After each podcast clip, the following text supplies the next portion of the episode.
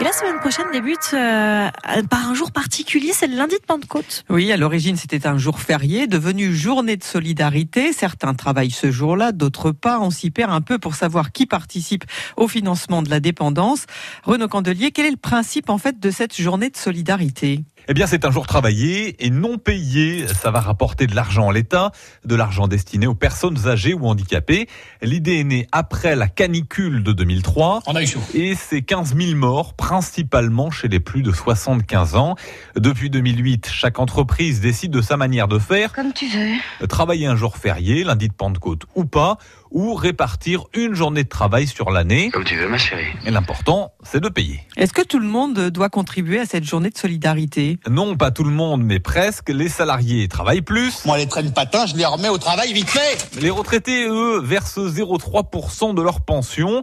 Les rentiers aussi contribuent. Je ne demanderai pas mieux que de passer votre argent dans la famille Rothschild. Et oui, ils donnent 0,3% de leur capital. En revanche, les professions libérales et les travailleurs indépendants en sont exemptés. Et c'est un beau jackpot puisque cette journée rapporte à l'État chaque année environ 3 milliards d'euros, c'est-à-dire autant que la Française des Jeux. Et l'argent collecté va-t-il vraiment aux personnes âgées? Mais comment pouvez-vous douter que l'État oserait Bonjour monsieur. Bonjour monsieur. Demandez des vignettes s'il vous Oui, plaît. monsieur. Vous avez votre carte grise Oui. Mais oui, souvenez-vous, 1956, le ministre des Affaires économiques, Paul Ramadier, propose d'instaurer des vignettes automobiles. Ces sommes serviront à remédier aux difficultés des personnes âgées. ça c'était sur le papier. Trois ans plus tard, Michel Debré, Premier ministre, annonce que l'argent de la vignette est totalement acquis au budget de l'État. Et la journée de solidarité alors? Eh bien oui, la quasi-totalité des 3 milliards d'euros actuellement est versée au département. Ça finance l'allocation personnalisée d'autonomie, ça c'est pour les personnes âgées, mais aussi la prestation de compensation du handicap, de l'argent qui sert aussi à aider les maisons de retraite. Et le gouvernement va-t-il instaurer une nouvelle journée de solidarité, Renaud? Eh bien, il en a été question. Le délégué général d'En Marche, Stanislas Guérini, l'a proposé au mois de mars. Il y a un an, Emmanuel Macron trouvait que c'était une bonne idée. Mais un an plus tard, les Gilets jaunes sont passés par là.